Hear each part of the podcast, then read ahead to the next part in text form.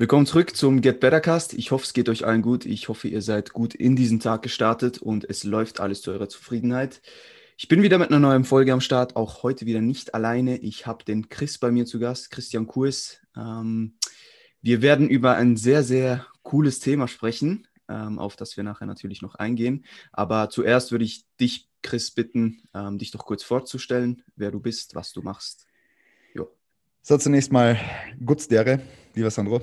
Gutz dere, liebe Zuhörerinnen und Zuhörer. Du bist der Erste, bei dem ich zu Gast war, der mir richtig vorgestellt hat. Ja, ich bin sonst immer als Christian Küss benannt worden. Mittlerweile, lustigerweise, seit ich in Wien bin, nenne ich mich sogar Christian Küss. Also ich habe den Namen Küss quasi abgelegt, damit ich ähm, ja, keinen, keinen Wirrwarr mehr erzeuge. Ähm, also wie gesagt, mein Name ist Christian Kurs, ähm, komme aus eigentlich dem Süden Österreich, wohne jetzt in Wien, ja, ähm, in der Metropole des Bodybuildings, äh, im Das Gym, Gym aller Gyms, ja. Und bin dort als, oder ich bin nicht dort, ich bin dort, ja, ähm, in Wien als Online-Coach und Physiotherapeut tätig.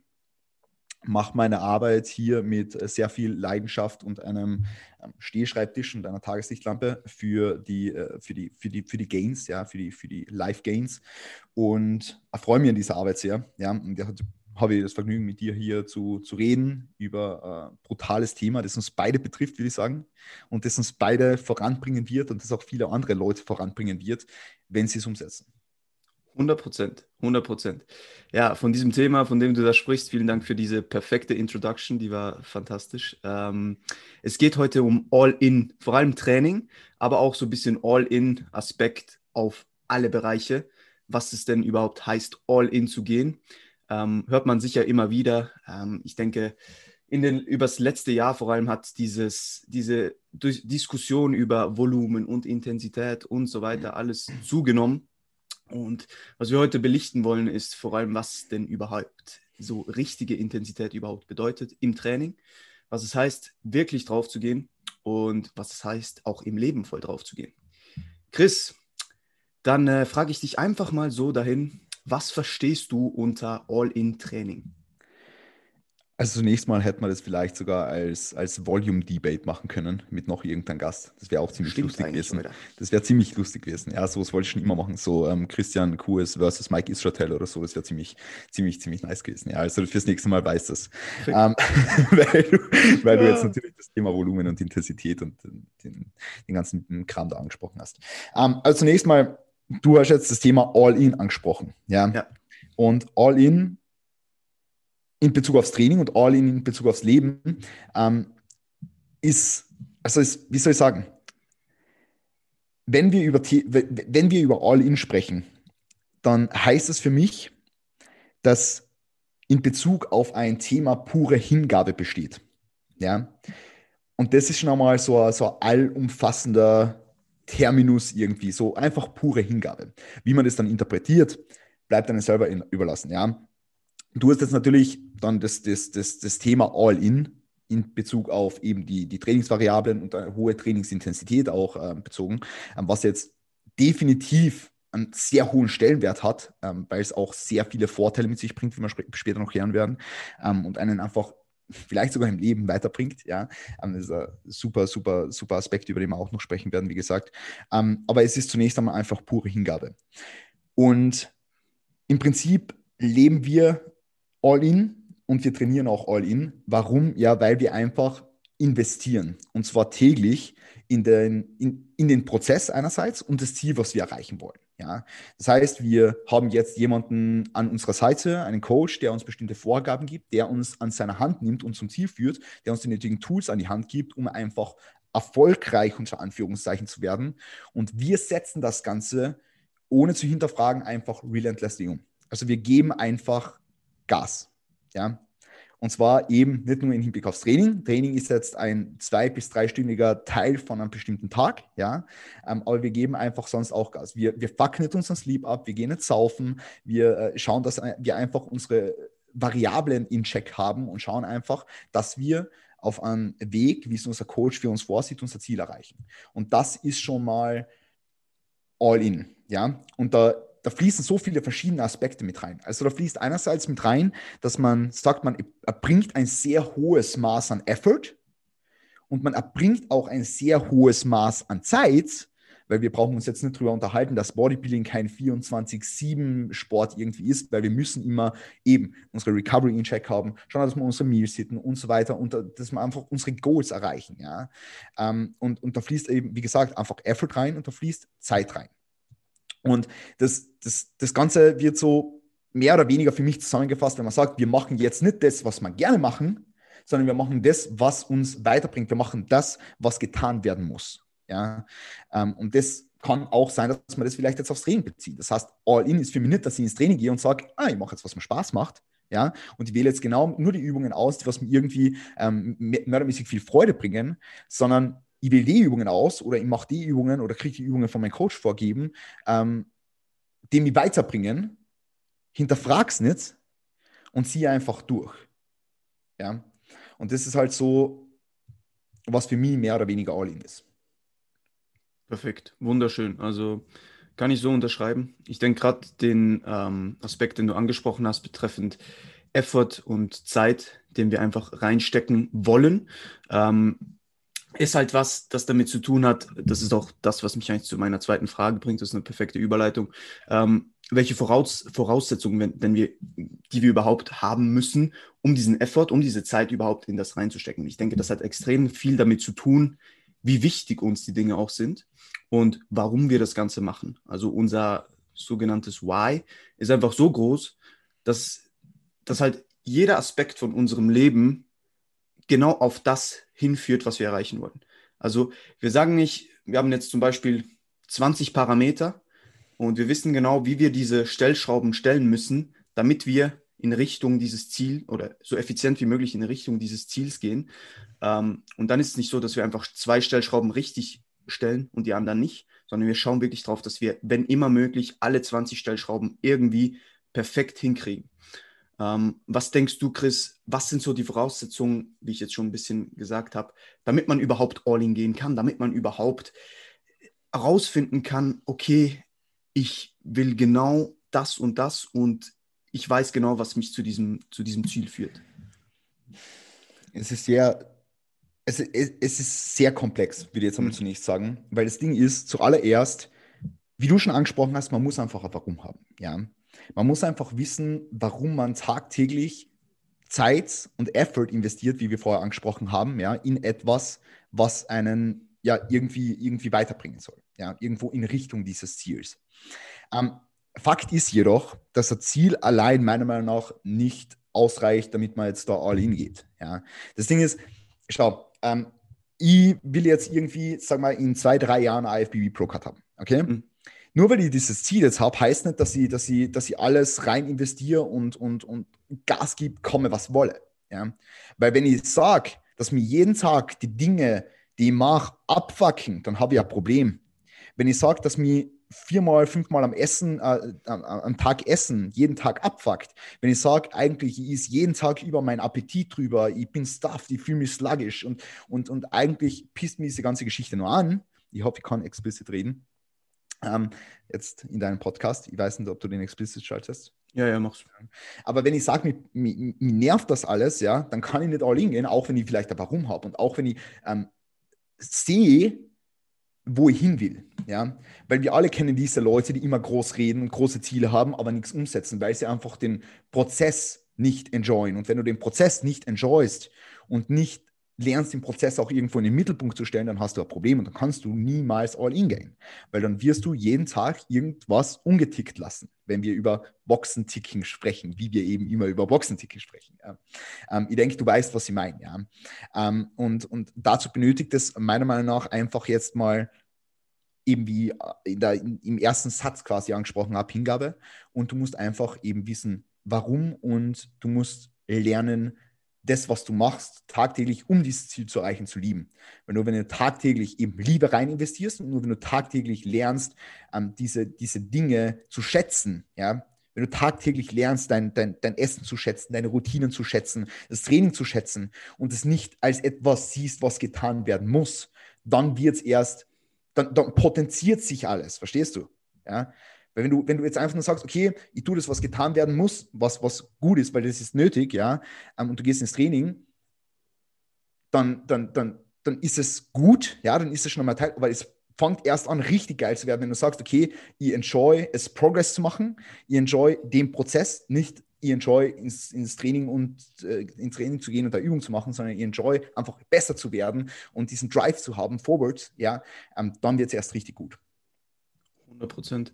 Und ich denke, das ist, was das so unterschätzt wird, dass alle ihre, ich meine, jeder soll groß denken und sich große Ziele auch setzen, auf jeden Fall. Aber es wird nicht so sein, dass du innerhalb von drei Tagen da bist, wenn du jetzt einfach mal drei Tage lang alles richtig machst, sondern du musst dir bewusst sein, dass der Prozess hart wird. Egal was du, wenn du was erreichen willst, das außerhalb deiner Komfortzone liegt, dann wird es nicht immer schön sein. Und das kann man auf alle Aspekte im Leben anschauen. Ich meine, okay, man hat mal einen schlechten Tag, hat mal keinen Bock aufs Training, gibt es bei jedem. Nee, also ich habe eigentlich immer Bock auf Training, aber das war so Instant Regret. So. ähm, nee, aber also ich kann, ich kann das absolut nachvollziehen. Okay, also wenn es gibt Tage da, ich meine, da gehe ich aus dem Bett und denke mir, Alter, was ist das jetzt wieder? Weil einfach irgendwie Schlaf war vielleicht nicht so gut, äh, kann ja alles Mögliche sein. Aber das Ding ist, dass so kleine, das sind ja, also wenn wir das auf Jahre hinrechnen, das sind so kleine Staubpartikel, äh, die man kaum sieht sozusagen. Das wird dann für den Long Run nicht entscheidend sein. Aber das Problem ist, dass viele sich denken, okay, ich habe das und das Ziel, ich will dahin und ich will, ich will einfach dahin. Und die sehen nur dieses dahin, die sehen nicht diesen Weg. Und ohne den Weg kommst du nicht dahin, egal was du machst. Und das ist ein, ein Riesenproblem bei, bei vielen, denke ich. Ähm, und ich denke, das kennst, kennst du und das kenne auch ich aus dem Coaching, dass viele Leute halt extrem schnell Dinge erreichen wollen, man aber realistisch sein muss. Zum Beispiel, ich hatte es mit der Melli auch von dem im Podcast. Ich meine, wenn jemand kommt und ähm, alles, also wirklich alles nicht in Check ist, dann kannst du von, dann kann diese Person nicht erwarten, dass sie jetzt einfach sagt, okay, in den nächsten zwölf Wochen werde ich shredded, weil jetzt geben wir Gas. Sondern du musst zuerst mal diese, diese Dinge in Check bekommen. Wie sieht dein Schlaf aus? Wie sieht dein Stress aus? Wie sieht deine Ernährung aus? Wie sieht dein Training aus? Einfach mal zuerst überhaupt, also so oft wird im Coaching zuerst einfach mal optimiert, bevor man überhaupt in dieses, in dieses All-In-Ziel reingehen kann, sage ich jetzt mal. Und dieser Prozess fuckt viele ab.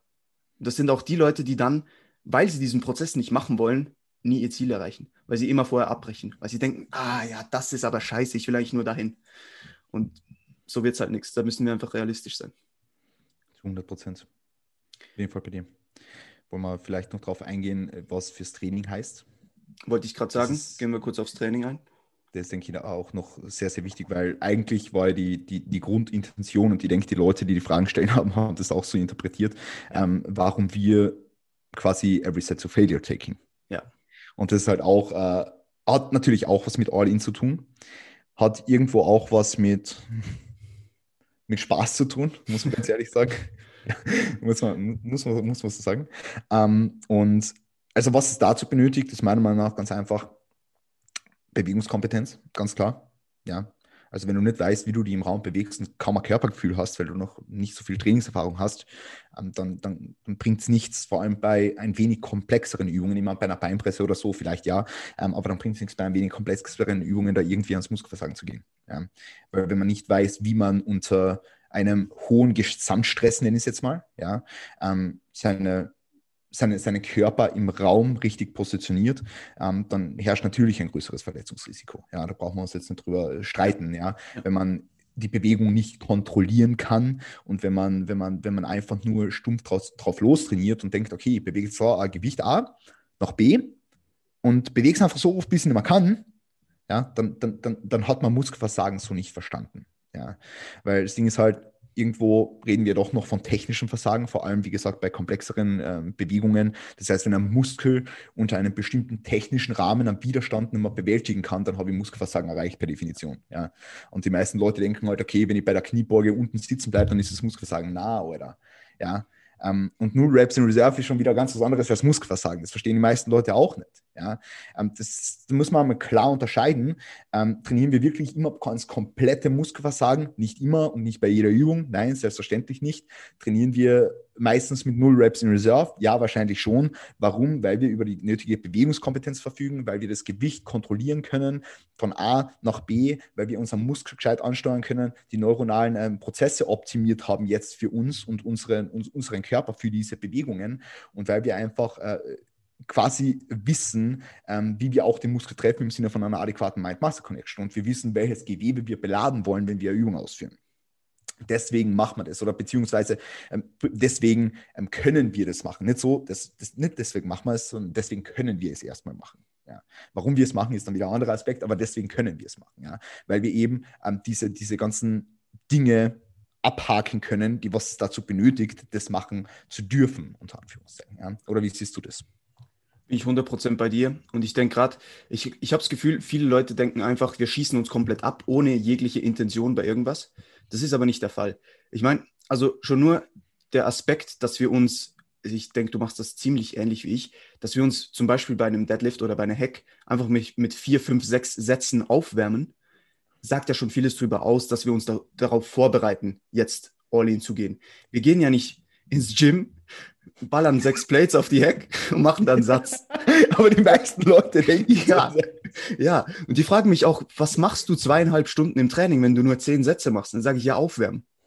Ja, wie aufwärmen? Ja, Warm-up-Sets.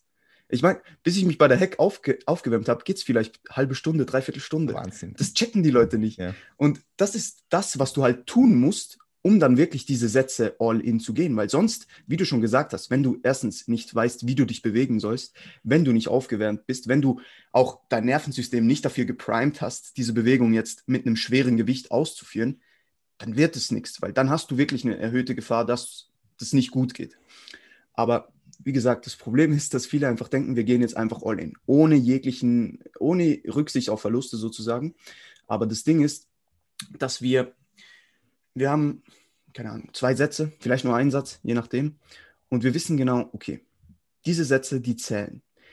Wie kriege ich es hin, dass ich perfekt vorbereitet in diese Sätze gehe, um den maximalen Stimulus daraus erzeugen zu können, ohne unnötig viele Sätze zu machen, sondern wirklich diese Sätze so zählen lasse, sozusagen, dass die mir die Gains bringen, die ich will.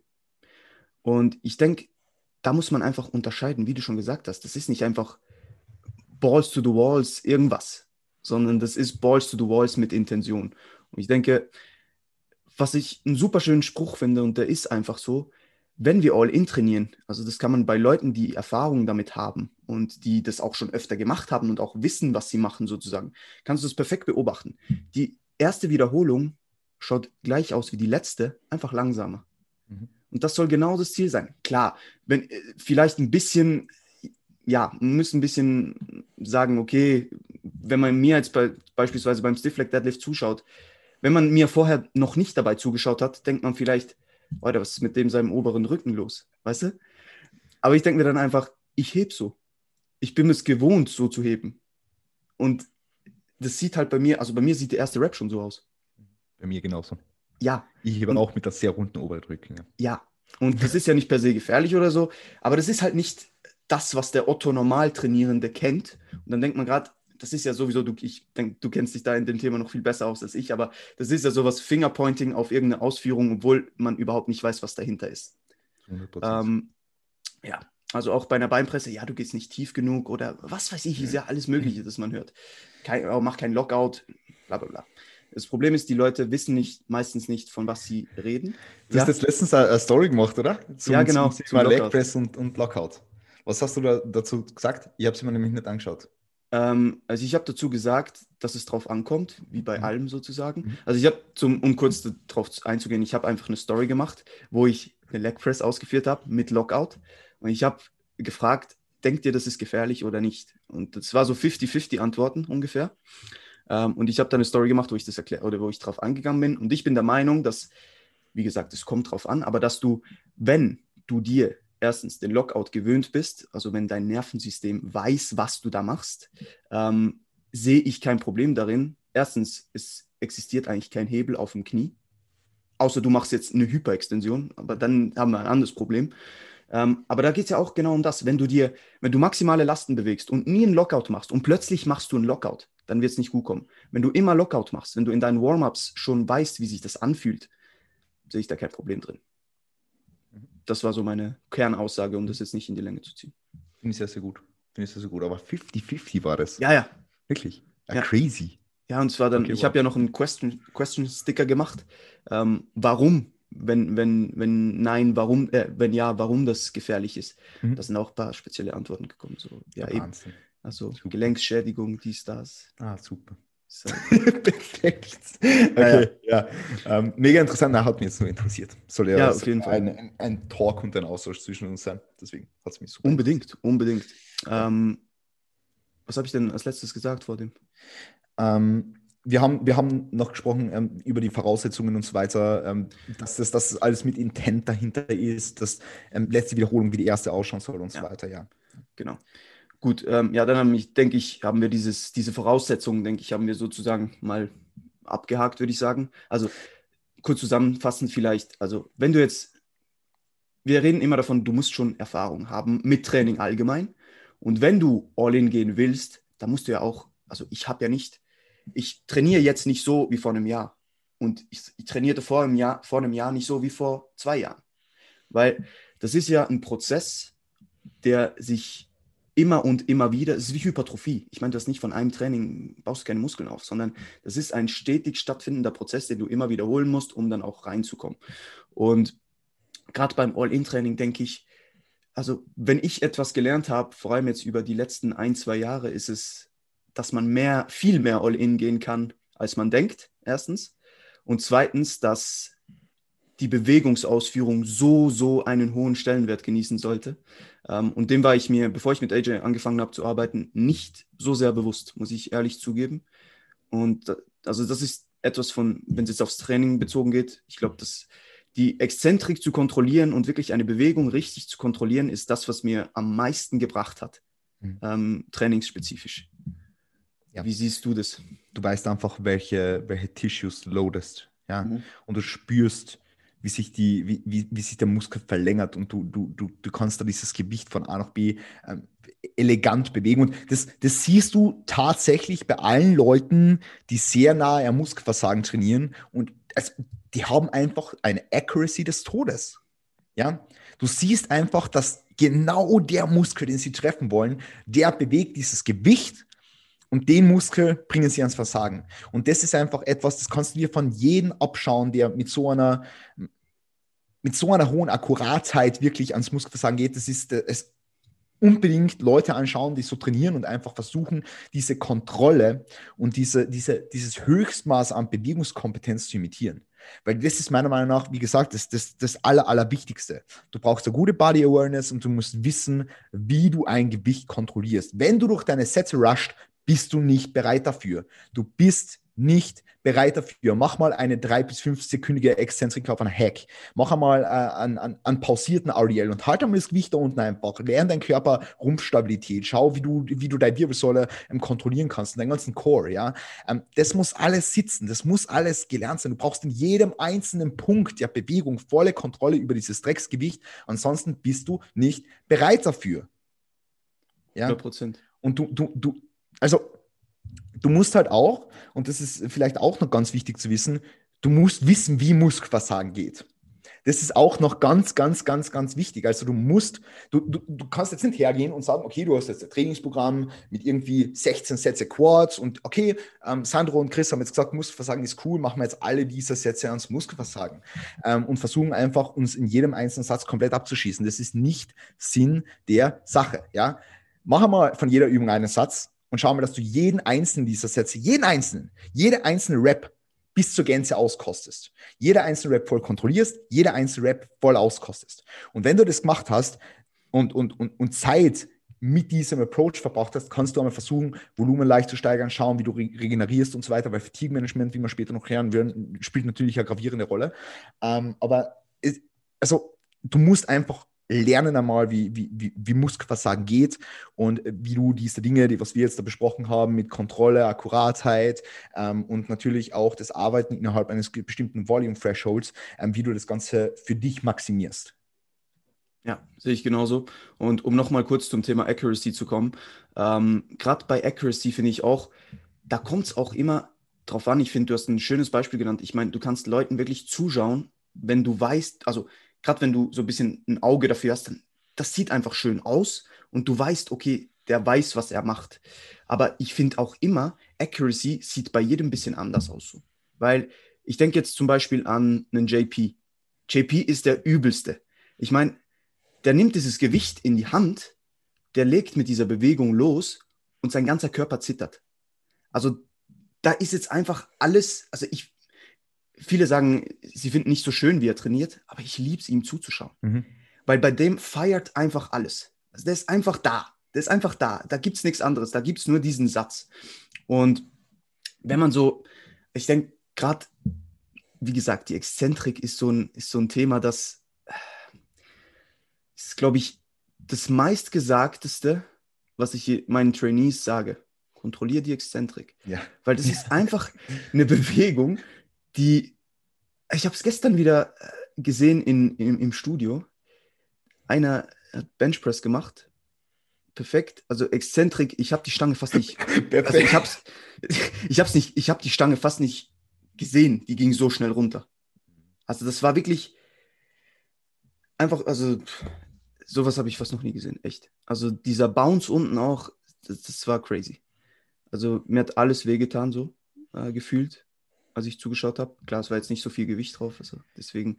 Aber das ist auch sowas. Viele denken sich, ah, ich muss jetzt Gewicht von A nach B bewegen, beispielsweise.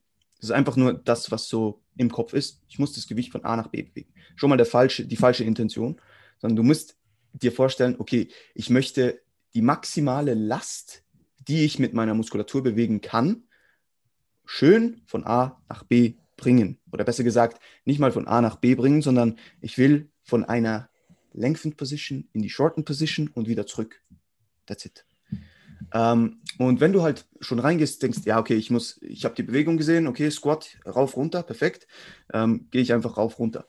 Und dann diese Bewegung überhaupt nicht kontrollierst, schon mal einfach unten, weiß nicht wie, bounced, was vielen dann auch nicht bewusst ist, durch das, dass ja du diese Masse so schnell beschleunigst, wird das ja, also ein Gewicht ist ja nur so schwer, wie es ist, wenn es sich nicht bewegt. Immer wenn eine Bewegung dazukommt, wird es schwerer. Und wenn natürlich diese Masse mal Geschwindigkeit, die Geschwindigkeit schneller ist, dann hast du auch mehr Kräfte, die da wirken. Und um das dann unten aufzufangen, zum Beispiel beim Squat oder bei, bei der Bench, benötigst du ja zehnmal mehr Kraft eigentlich, um das dann wieder umzukehren. Du musst ja nicht nur anhalten, sondern du willst ja wieder umkehren und nach oben drücken deswegen macht das null Sinn eigentlich, diese, viele machen ja diese Exzentrik eben schnell, damit sie sich auch wieder schnell hochbewegen können, sozusagen. Also sie denken sich, okay, schnell runter, wieder schnell hoch, weil sie irgendwie Angst haben, keine Ahnung. Da geht ja alles Mögliche vor sich. Ähm, aber das ist eigentlich komplett pointless so.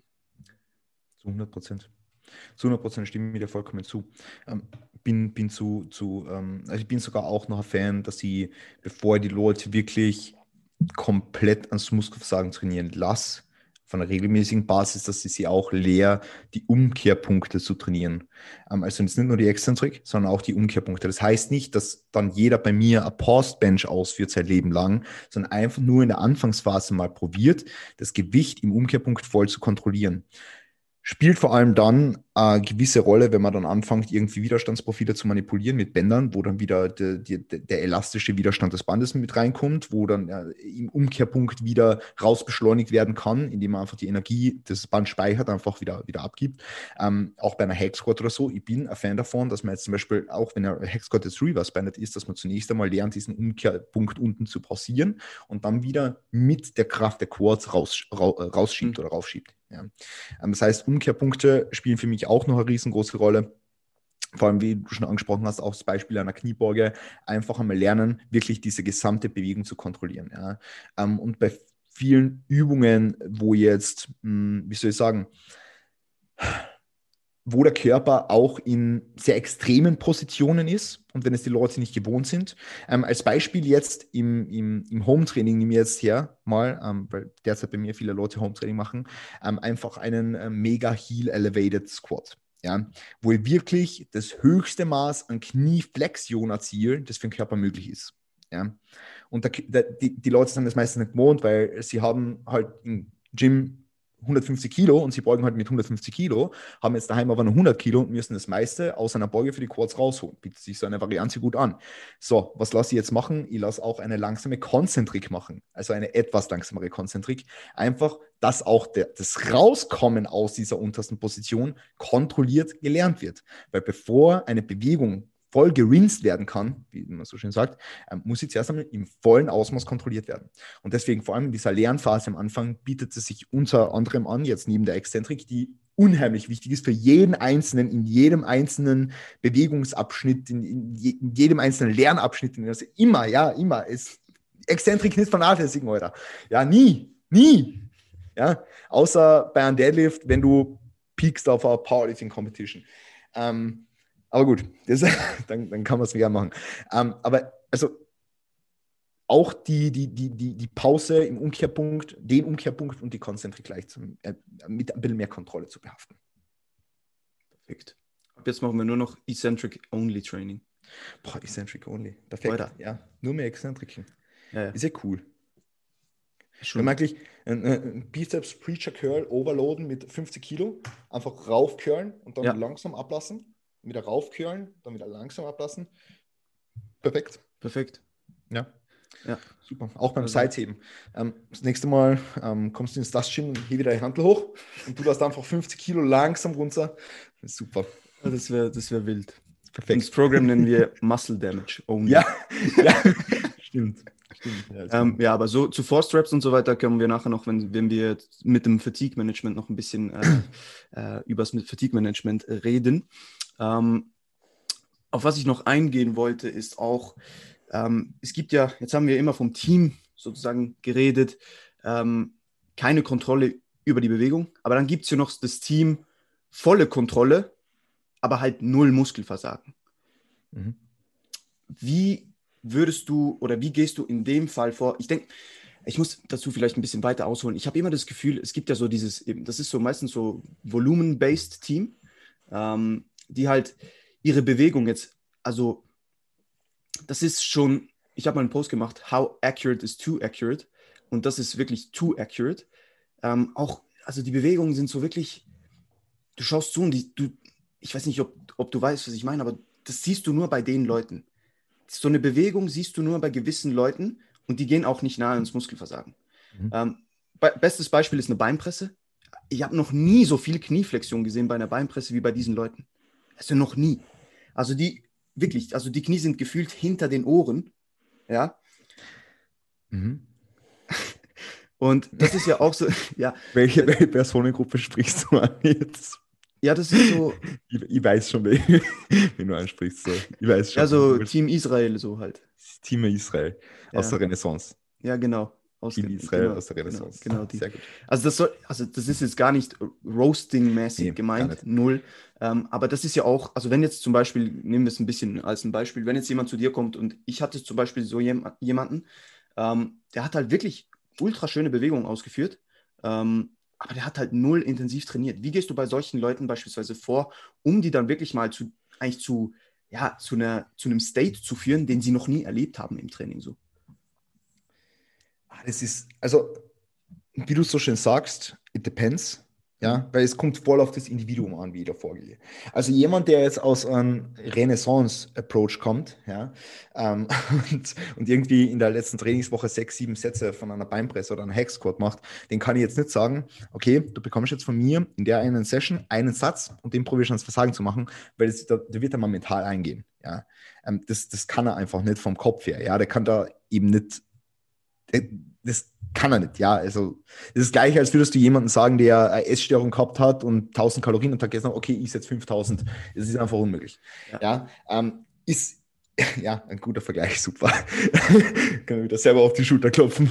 Ähm, gut, also es ist wie gesagt sehr, sehr, sehr, sehr individuell. Ähm, ein paar Tools sind halt schon in der Toolbox, wenn es darum geht, Leuten Intensity zu lernen. Ähm, eins von diesen Tools, wenn die Leute mit Reps in Reserve arbeiten können, dann ist es einmal das Ziel, einfach mal Raps in Reserve logischerweise ganz normal reinzuschreiben. Wie man Raps in Reserve wirst du, glaube ich, auch reinschreiben bei deinen Sheets oder nicht. Ich habe keine Ahnung, ich schreibe es jedenfalls rein. Ähm, bei mir steht halt meistens 0 oder 1 drin. aber ist ein anderes Thema. ähm, zwei auch manchmal, tatsächlich. Ja, ja zwei auch manchmal. Ähm, aber dann, dann, schreibe ich einfach mal 0 rein beispielsweise und schaue, was rauskommt. Dann schaue ich mal, schaue mir die Bewegung an. Ich mache Videoanalysen auf einer wöchentlichen Basis oder eben öfter noch, weil ich analysiere die Videos auch außerhalb vom Check-in. Ähm, aber dann, dann schaue ich mir halt das Video an und sage demjenigen, okay, Alter, was war das? Da waren sechs Raps im Tank, ich habe da nur Raps in Reserve reingeschrieben. Was soll der Scheiß? Ja, ich, meine, ich sage es ihm nicht so, weil ich bin irgendwo empathisch noch. Weil das jetzt jemand denkt, sonst, sonst äh, ziehe ich meinen ganzen Coaching-Service in Dreck. Ähm, nee, also dann, dann, dann hinterfrage ich das einfach mal, ja. Und dann gebe ich halt den Leuten auf einer regelmäßigen Basis Feedback und schaue, dass sie diesen Null Raps in Reserve näher kommen und die adäquate Intensity hitten. Ja. Ähm, dann gibt es jetzt zum Beispiel Szenarien, wo jemand zu mir kommt mit ähm, der, der der overtrained, wo ich mehr Reps in Reserve reinschreiben muss und der undertrained und wo ich weniger Reps in Reserve reinschreiben muss, wo es auch vorkommt beispielsweise, dass jemand bei einer Kniebeuge nur Reps in Reserve drinstehen hat, was ich eh echt selten mache, muss ich sagen, ja, weil es einfach für die meisten Leute nicht adäquat ist, ja, weil es bei einer Kniebeuge kann man das als sehr schwer einschätzen, da eine geht dann ein bisschen über das technische Versagen raus, was mir nicht ganz gefällt, so, also es ist eben sehr, sehr individuell so, ähm, aber einfach mal eben durch sehr oftmaliges Feedback, einfach das Hinterfragen vom Trainee und das auch fragen, wie er das sieht, wie, wie, viel, äh, wie, wie viel war da noch drin, einfach mal fragen und, und schauen, dass da von seiner Seite Feedback kommt und da einfach Rücksprache halten und schauen, dass das der Trainee äh, auf kurz oder lang lernt. Wenn er Erfahrung hat, gerade aus dem, als wenn sich jemand mit der Trainingsart von Renaissance Periodization auseinandergesetzt hat und so weiter, dann, dann, dann wird er da eh schon ein gutes Grundgerüst an Trainingskompetenz an der Hand haben, dass er das zumindest ein bisschen einschätzen kann. Und denjenigen ähm, sind oft die Szenarien, Szenario, wo man das einfach ein bisschen näher an dieses New Reps and Reserve Training, All-In-Training unter Anführungszeichen heranführen muss. Ein anderer Fall ist jetzt zum Beispiel ein Anfänger, der überhaupt nicht weiß, wie Muskelversagen geht ähm, oder überhaupt kein Bewegungsgefühl hat noch, ähm, wo man dann natürlich ganz woanders ansetzen muss, bei der Bewegungskompetenz. Ja. Ähm, aber es gibt eben auch so, so, so, so Leute, ähm, die schon ein relativ gutes Gefühl haben, die eine relativ gute Bewegungskompetenz haben und die aber trotzdem noch mit ein bisschen zu viel Reps im Tank und so weiter trainieren. Und da will ich einfach, ähm, dass, sie, dass sie mal am Anfang vom Coaching-Prozess lernen. Wir haben ja vor, vorher über die Base gesprochen auch, dass man am Anfang sehr viel einfach nur optimiert, damit man dann einmal Steps forward taken kann. Weil, wenn wir uns ehrlich sind, so die ersten sechs bis zwölf Wochen vom Coaching-Prozess sind einfach nur ähm, Arbeiten an Routinen, an Habits, an, an, an Dingen, die du dann in weiterer Folge im Training umsetzen sollst, an Dingen bei der Ernährung, die du dann im weiteren Coaching-Prozess, die die einfach langfristig durch die Decke schießen lassen, ja. Aber das, die, den Leuten gefällt es halt nicht, dass die ersten sechs bis zwölf Wochen meistens nicht so ähm, wertvoll sind. Also schon super wertvoll sind, aber meistens nicht so ähm, mit brutalen körperlichen Veränderungen behaftet. Ja. ja. Und meistens nutze ich dann die ersten ein, zwei Mesos ähm, dafür, dass ich wirklich einen sehr, sehr niedrig Volumen Approach fahre und einfach mal sage, okay, du versuchst jetzt aus jedem einzelnen Satz alles rauszuholen. Und ich möchte in die ersten drei Wochen von jeder einzelnen Übung einen Satz gefilmt haben. Und ich möchte mal, dass du genau dazu schreibst, wie viel Raps da am Ende noch im Tank waren. Und ich will, dass das die Leute reflektieren. Ich will, dass sie sich selbst damit auseinandersetzen. Ich will, dass sie das nach dem Training nochmal anschauen. Und ich will, dass sie da einfach aus jedem einzelnen Satz alles rausholen. Und dann kann man darüber nachdenken, erstmal über den Parameter Volumen zu erhöhen. Aber zuerst muss ich wissen, dass die Intensity in verschiedenen Bewegungsmustern weil bei Push ist das oftmals sehr viel einfacher als irgendwie bei einer Unterkörperübung, wie wir wahrscheinlich wissen. Ähm, aber dass, dass die Leute das in verschiedenen Bewegungsmustern, in verschiedenen Bewegungsebenen, mit verschiedenen Muskelgruppen ähm, erreichen können. Ja? Das muss einfach gegeben sein. Ja? Ähm, also so viel jetzt dazu, wie das Lernen. Auf der einen Seite natürlich mit Feedback, auf der anderen Seite einfach mit dem, was ich in den Sheet schreibe, auf der anderen Seite ähm, dann übers, übers, übers Gesamtvolumen, weil den Leuten gefällt es meistens nicht, wenn sie nur einen Satz von einer Übung drinstehen haben. Ähm, aber das kannst du halt nur auch machen, wenn das Bewegungsmuster ganz klar ist, weil wenn jetzt jemand ähm, irgendwie eine komplexere Bewegung macht, nur Reps in Reserve und du willst, dass der die Bewegung währenddessen auch noch irgendwie lernt, dann sollst du sie währenddessen sowieso nicht bis zum Muskelversagen ausführen, aber dann reicht auch ein Satz nicht. Ja? Also geht halt alles irgendwie immer Hand in Hand und man muss da einfach individuell auf die Person Person abstimmen, ähm, weil ansonsten fährst du gegen eine Wand. Ja, und muss auch auf die Persönlichkeit von der Person irgendwie abstimmen. Absolut, absolut. Finde ich super. Also würde ich so unterschreiben. Und ich denke gerade, was du auch angesprochen hast, ich meine, Video-Feedback ähm, von Übungen. Ich habe jetzt schon ein, zwei Leute gehabt, die haben mir gesagt, ah, ich habe keinen Bock zu filmen.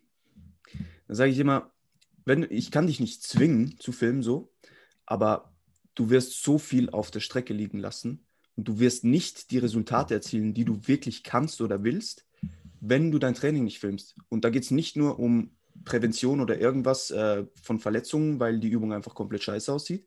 Klar geht es auch, wie du sagst, um die Bewegungsausführung, aber es geht einfach auch darum, dass ich doch, ich habe keine Ahnung, was ich programmen soll, wenn ich nicht weiß, wie hart diese Person reingeht. Also keine Ahnung, wie viel Volumen halt. Ich meine, wenn einer immer fünf Reps im Tank lässt, der macht zwei Sätze, dann wird es nichts. Der wird keine Muskeln aufbauen. So. Der wird keine Muskeln aufbauen. Der wird vielleicht ja. einen kleinen initialen Stimulus haben, ja. aber ansonsten wird er, also über, den, über, das, über die Newbie Gains wird er nicht rauskommen. 100 Prozent. Und da ist Videofeedback so, so, so, so wertvoll.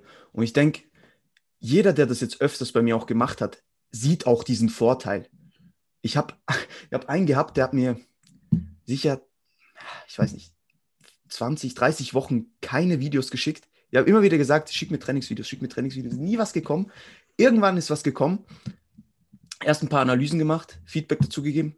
Ah ja, ist schon wertvoll, Sandro. Ich so, ja, Alter, ich sag dir das seit 30 Wochen. Weil, wie soll ich, ich meine, das ist für uns wie blindes Coaching. Also, das macht keinen Sinn. Ich meine, ein Fitnesstrainer in, in einem Studio, der macht ja nicht die Augen zu, wenn, wenn, du, wenn der trainiert mit dir. Also der, der setzt dich nicht ans Gerät, dreht sich um und fragt, wenn du fertig bist. Mhm. Sagt er, und war gut? Ja, war gut. Das macht keinen Sinn so. Deswegen, also Trainingsfeedback ist eines der meist unterschätzten Dinge, denke ich. Ähm, und es ist so, so wertvoll. Und jetzt nicht nur für uns als Coaches, sondern auch für den, also vor, vor allem für den Trainee, damit er einfach mal sieht, ah, okay, das muss ich beachten. Ah, okay, das war noch nicht wirklich ähm, eine Rap in Reserve oder was auch immer. Was solltest du sagen? Nee, nee, gar nichts. Also es ah. tut dem Trainier nicht weh, wenn er sein Training filmt. Ich meine, wo, wo sieht man denn? Er ist ja bei uns, weil er zum, zum Erfolg kommen will. Und ich sage ganz ehrlich, also auch die Leute, wo ich weiß, dass die Bewegungskompetenz zu 100% sitzt und wo ich weiß, dass die Trainingsintensität zu 100% sitzt, sage ich trotzdem, hey, film mir jedes Training irgendwie ein, zwei Übungen mit. Ja, einfach ja. nur damit wir eine Routine, ein Routine-Check-up haben. Ja? ja Einfach zu wissen, okay, hat in dem Satz irgendwie die Intensität gestimmt, wie hat es sich angefühlt und so weiter und so fort. Wenn irgendwas komisch war, kommt Film das noch dazu. Aber ich will einfach, dass du mir ein bisschen accountable haltest mit, oder dich selbst dann in weiterer Folge accountable haltest. Ähm, aber das ist super, super wichtig, weil, wie gesagt, wir können ohne Videos von den Übungen, wir können, also ich kann, ich kann so nicht arbeiten. Ich kann, also wenn jemand für mich keine Videos macht, kriegt er gar nichts von mir. Also zu 100 Prozent. Also ich weiß nicht, das ist, also geht nicht. Wie, ja. soll ich, wie, soll ich, wie soll ich wissen, aber Kniebeuge zu der Position, äh, zu, der, zu der Person passt, wenn ich nicht weiß, was der für, für, für lange Beine hat oder keine Ahnung was, ja. ja. Es ist, es ist unmöglich, ja. 100 Prozent. Es geht vielleicht, wenn ich weiß, okay, ich als ähm, Christian Kurs Coach jetzt an, ähm, an Cuba, ja, den man auf Instagram sieht, ja, ähm, und wo ich weiß, der trainiert so und der, der passt einfach alles, ja, dann kann ich das machen. Ja. Oder ich coach an JP, ja, wo ich einfach weiß, ja, da ist alles okay, der, der weiß, was zu tun ist, ja. ja. Ähm, aber das kann ich nicht machen bei, sagen wir jetzt mal, 98 Prozent der Leute. Ja. Ist einfach unmöglich. Du kannst, also du kannst schon machen, aber du wirst mindestens äh, 50 Prozent einsparen. Ja. Von dem, was du erreichen kannst. Zu 100 Prozent unterschreibe ich das. Ja. Weil das ist einfach, also du arbeitest weit hinter deinen Kapazitäten, wenn du nicht das aus deinen, aus deinen Lifts rausholst, was du rauszuholen hast oder was du rauszuholen hättest. Und das auf lange Zeit. Ja, ähm, und im Endeffekt kommt es ja den Kunden zugute, weil sie wollen ja Progress machen so. Und wenn du, wie du schon vorher angesprochen hast, jeden einzelnen Lift bei zwei Sätzen mit fünf Reps in Reserve ausführst, ähm, du wirst keine Gains machen. Ja, ist so. Du wirst keine Gains machen. Ähm, ja, schwierig. Ja, absolut. Und ich denke, das ist auch das gerade noch äh, ein guter Punkt mit dem eben, das, das liegt ja nur im Interesse des Klienten so. Ähm, und ich denke, das ist nicht nur beim Training so, sondern es ist auch zum Beispiel beim Check-in so. Ähm, wir haben kurz vor dem Check-in, äh, vor dem Check-in, Check vor dem Podcast noch drüber gesprochen, wie das beim Check-in-Prozess aussieht. Und da gibt es halt Leute, die sehr minimalistisch sind. Und das ist bei gewissen Leuten überhaupt kein Problem. Wie gesagt, die Leute, die ein bisschen auch wissen, was sie machen, ähm, wo du weißt, okay, es läuft, es ist gut, du weißt ungefähr, was die machen, du, da, da passt's, okay, dann, und du kennst die Leute vielleicht auch schon länger, du arbeitest schon länger mit denen zusammen, dann tendenziell kommt mal, hey, Chris, alles ist, alles ist okay, das und das war vielleicht nicht so gut diese Woche, aber machen wir weiter. Und dann passt es, ja. Aber wenn du jetzt jemanden hast, der, keine Ahnung, zwei, drei, vier Wochen erst bei dir ist und da kommt halt ein Check-in, wo du halt so keinen Überblick hast. Du hast, hast nur so das Gewicht, die Makros, vielleicht nur Stresslevel von 1 bis 5 und that's it. Du weißt halt nicht, okay, der hatte Stress da, 5. Wie ist er mit dem Stress umgegangen? Was ist passiert? Hat er gut geschlafen? Wie lange hat er geschlafen? Alles so Dinge. Und da habe ich auch das Gefühl, zählt dieser All-In-Aspekt extrem. Weil Leute, die All-In gehen wollen, die nehmen sich auch die Zeit und analysieren, reflektieren, was war gut diese Woche, was war nicht gut, was kann ich verbessern, ähm, wo kann ich noch Dinge optimieren, um wirklich all-in auch zu gehen. Wie wir schon am Anfang gesagt haben, mit diesen Stellschrauben. Welche Stellschraube kann ich noch verändern, damit ich da auch noch das Optimum rausholen kann? Und man merkt es auch, also jetzt beim Coaching irgendwie, die Feedback-Videos beispielsweise von mir, von den Leuten, die mir halt extrem viel Mehrwert geben oder halt extrem viel Insights geben, die werden immer viel länger. Weil ich habe da so viel zu besprechen. Ich kann denen sagen, hey, das war gut, das war nicht so gut, das, hier können wir noch das und das. Und wenn halt fast nichts kommt, dann kann ich auch nicht so viel zurückgeben. Und das ist halt, ja, auch wieder so ein All-In-Aspekt. Ja. Und Bin ich zu 100% bei dir. Was ich manchmal nicht verstehe, ist, wenn du dir ja einen Coach holst, dann willst du ja jemanden, der dir hilft, deine Ziele effizient zu erreichen weil du es selbst so nicht hingekriegt hast. Weil du Hilfe brauchst bei irgendwas. Und da kommen wir ins Spiel. Und das ist ja geil. Ich habe auch einen Coach. Ich weiß, dass ich von dem lernen kann.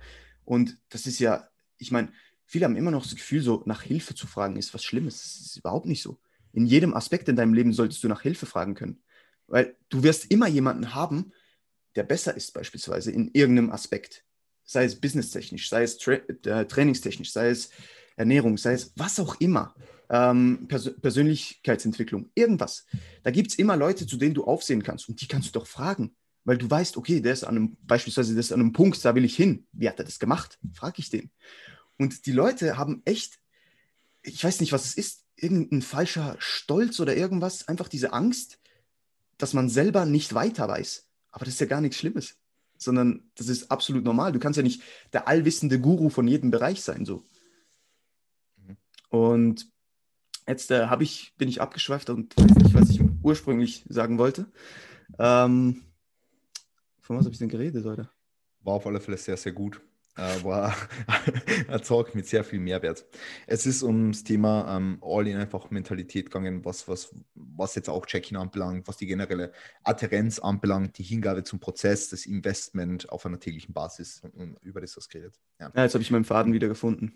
Ähm, passt gut. Passt gut. Ich stimme dir in allen Punkten zu 100% zu. Und das, das merkst du halt, also du merkst es halt bei den Leuten, die es wollen. Das, das, das, das merkst du gleich am Anfang, ja.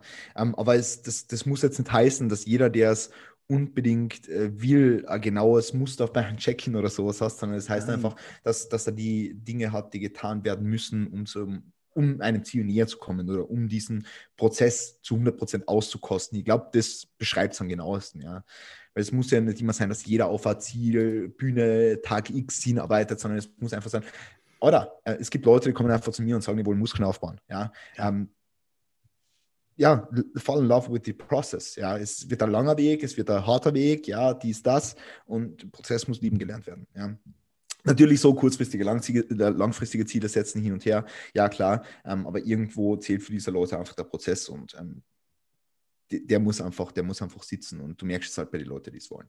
100 Prozent. Und es soll ja hier auch explizit um All-In gehen. Es soll ja nicht darum gehen, also ich will nicht damit sagen, dass sich jetzt hier irgendwelche Leute ja. angegriffen fühlen, ja, ja, ja, die nicht All-In gehen wollen. Ja. Das, ist, das ist nur ein wichtiger Punkt, den wir vielleicht noch erwähnen wollen. Hier geht es wirklich darum, wenn Leute All-In gehen wollen. Mir ist absolut bewusst, dass nicht jeder Training zu seinem Lebensmittelpunkt machen will. Und das ist auch völlig okay. Und es ist auch okay, wenn Leute zu mir kommen und sagen, hey, Sandro, ich will vielleicht das erreichen, ähm, aber ich habe noch das und das und das nebenan. Was kann ich machen, um da vielleicht effizient hinzukommen? Völlig okay. Dann finden wir einen Weg. Da finden wir einen Weg. Aber deine Aktion und deine Ambitionen, die müssen zusammenpassen. Mhm. Das ist ganz, ganz wichtig. Das ist ganz, ganz wichtig.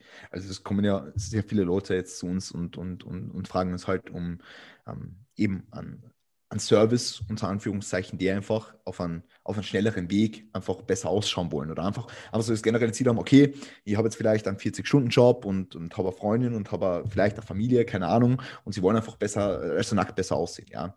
Und sie haben jetzt einfach nicht die Möglichkeit, sechsmal die Woche ins Gym zu gehen und ähm, vorzukochen und jeden Tag fünf Mahlzeiten zu essen oder whatever. Es war jetzt ein ganz ein plakatives Beispiel, aber äh. ich glaube, der springende Punkt ist rüberkommen. Es ist vollkommen okay, wenn jemand zu mir kommt und sagt, er will nur 80 Prozent rausholen und das einfach auf dem besten Weg so, ja. Ähm, weil, wie gesagt, das, das steht uns jetzt nicht zu, zu sagen, dass das der einzige Weg ist, weil das ist hm. einfach nicht so. Nein. Ja, ähm, aber es ist einfach ein Weg, den man gehen kann und ein Weg, der, der, der, der definitiv ein gutes Outcome bringt. Ja. ja. Das, deswegen machen wir die Episode. Es soll ums Thema, Thema All-In-Training gehen. Ja. Absolut. Aber das ist definitiv nicht der einzige Approach. Nein, auf keinen Fall. Ich meine, es kommen ja auch Leute, die wollen sich einfach besser fühlen. Ja. Und ich meine, du wirst dich, wenn du All-In gehst, nicht immer gut fühlen. Also, das ist der völlig falsche Approach dann so. Aber um das soll es ja heute nicht gehen. Es soll wirklich darum gehen, All-In zu gehen. Um noch zum Thema ähm, Fatigue-Management zu kommen, äh, vor allem da geht es ja vor allem darum, dass viele Leute sagen, ist, sind es wirklich diese ein, zwei Reps vor dem Muskelversagen äh, wert, diese zu machen oder nicht zu machen, ähm, weil da halt extrem viel mehr im Verhältnis, in Anführungsschlusszeichen jetzt, ähm, Fatigue akkumuliert wird, als es dann wirklich noch so einen extra Stimulus bringt, sage ich jetzt mal. Ähm, wie stehst du zu dem Thema, dass wir halt all in gehen und diese Reps mitnehmen, aber dafür ein bisschen weniger machen können, entsprechend? Die erste Frage, die mir da stellen wird, du bist jetzt in einem Hack Squad und machst jetzt einen Satz. Wann ist es wirklich die letzte Rap? Wie sehr kannst du dich pushen, um nicht noch eine Rap rauszuholen? War es vielleicht sogar eine Rap im Tank und du hast gedacht, das sind nur Raps im Tank? War es vielleicht nur Raps im Tank und du wolltest aber eigentlich Muscular Failure?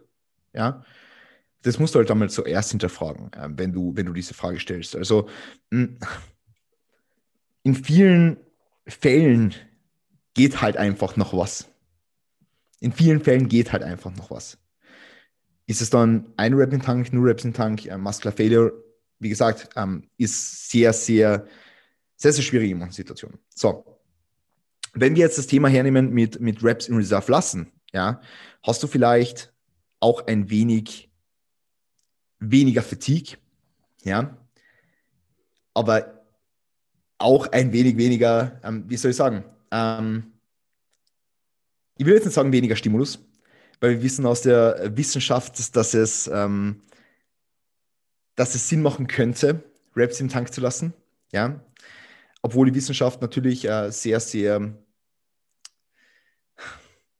also die, die, Wissenschaft kann nicht isoliert betrachtet werden und anekdotisch wissen wir sehr wohl, dass es auch äh, seine Berechtigung hat, äh, ans Muskelversagen zu trainieren und ich finde definitiv, dass es Vorteile bringt, ans Muskelversagen zu trainieren, aber es muss eben auch nicht immer und überall der Fall sein, wie wir vorher schon angesprochen haben. Ja? Ähm, bei bestimmten Movements, wo Fatigue, also wo, wo, wo sehr viel zentrale Ermüdung angehäuft werden kann, und wo die Bewegung auch nicht in einem zu 100% sicheren Environment durchgeführt wird, beispielsweise eine Knieborge, würde niemals jemandem sagen, er soll jede einzelne Woche dahingehend all in gehen, dass er jede einzelne Woche eine Knieborge fehlt. Das wäre im Hinblick auf die Ermüdung einerseits und andererseits das Verletzungsrisiko auch nicht optimal. Weil wenn du bei einer Knieborge fehlst, dann kannst du daran zwar neuronal adaptieren, ja, und du, du weißt, was du zu tun hast, dies, das, und der Körper weiß, wo, in welcher Position er sich befindet, aber du weißt trotzdem nie zu 100 Prozent, was passiert, ja. Ähm, und deswegen würde ich das Ganze immer an, an Bewegungen auch festmachen. Das heißt, Muskelversagen hat meiner Meinung nach in jedem einzelnen Trainingsprogramm seinen Platz, aber nicht überall zu jedem einzelnen Zeitpunkt. Ja, das würde ich niemals so pauschalisieren. Also ich würde jetzt niemals sagen, All-in-Training heißt, dass ich mir vollkommen die, die, die Kante gebe und das immer und immer wieder, ja, sondern das Ganze immer im Kontext von einem Gesamttrainingsprogramm mit allen ähm, Trainingsvariablen auch betrachten. Und dann geht natürlich wie wir wissen, auch irgendwo das Gesamtvolumen mit der Intensität einher. Ja, ähm, also das Gesamtvolumen und die Intensität gehen Hand in Hand. Und wenn ich halt wirklich ans Muskelversagen gehe, dann stelle ich sicher, dass ich in meinem Training, in jedem einzelnen Satz maximale Effektivität generiere. Ja, dann muss ich mich nicht fragen, ähm, dann muss ich mich nicht fragen, okay, ähm, wie sehr hat sich meine Intensität von dem Mal zum letzten Mal vielleicht unterschieden. Ähm, ich kann auch meine Performance sehr, sehr gut vergleichen, weil ich habe meinen Satz standardisiert, nämlich Muskelversagen. Ähm, und ich arbeite in, ein, in einem Umfeld, wo ich sehr gut arbeiten kann als Muskelversagen. Ja, ähm, ja so viel jetzt einmal dazu. Und natürlich häufig auch sehr viel Fatigue an, ja, logischerweise. Und ich muss sicherlich das Volumen anpassen. Also ich kann niemals ähm, das Volumen fahren, was, was man fahren könnte, wenn man jetzt mit zwei Reps im Tank trainiert überall. Ähm, aber es ist definitiv auch meiner Meinung nach nicht sinnvoll, überall mit zwei Reps im Tank zu trainieren, schon gar nicht bei Isolationsübungen oder irgendwas, aber das ist wieder ein anderes Thema. Äh, Seitheben mit zwei Reps im Tank so. Ähm, ja, ist sehr, sehr schwierig. Ähm, und du musst natürlich schlaues Fatigue-Management betreiben. Aber das, das, das, das, was wir im Endeffekt machen, ist, bei einem Volumen zu trainieren, wo wir wissen, dass wir mit einem sehr hohen Maß an Intensität äh, gute, äh, gut regenerieren und bei dem progressen wir einfach dann. Ja. Ähm, und im Endeffekt ist Progressive Overload auch das, was äh, Muskelaufbau über lange Zeit natürlich induziert ähm, und das stellen wir einfach auf diese Art und Weise auch sicher.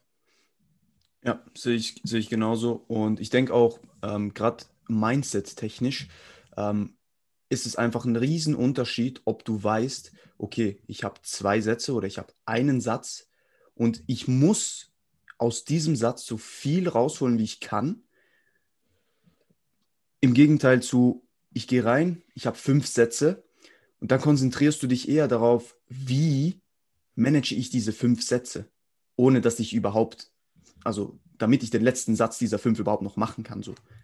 Weil, also bei mir ist so, und bei dir sicher auch, ich gehe in einen Satz rein, zum Beispiel Hacks oder Deadlifts, immer beste Beispiel, weil die sind einfach, ich glaube, bei mir gibt es kein, keine andere Übung, die so extrem, mich ex so extrem fordert, ähm, auch mindsetstechnisch. Ähm, und deswegen, ich gehe da in den Satz, gehe all in und gehe dann entweder null Reps in Reserve oder Muskelversagen, je nachdem, ähm, was auch noch ein Riesenunterschied ist, muss man auch sagen. Ähm, aber das hast du ja schon angesprochen. Und dann gehe ich aus dem Satz raus und an diesem Punkt frage ich mich dann auch, kann ich wirklich noch einen zweiten Satz machen? Und du gehst nicht halt in den dritten Satz deiner fünf Sätze und denkst dir, Alter, ich muss nachher noch zwei machen. Sondern du gehst rein, du weißt, ich mache diesen Satz, ich, mach, ich hole alles aus dem raus und dann machst du zuerst mal zehn Minuten Pause, bevor du den zweiten machst.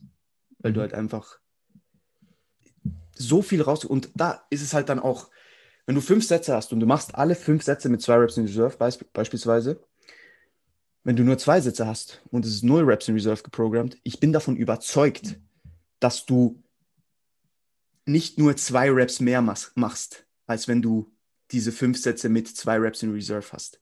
100% bin ich davon überzeugt. Sondern du machst vielleicht drei, vier mehr.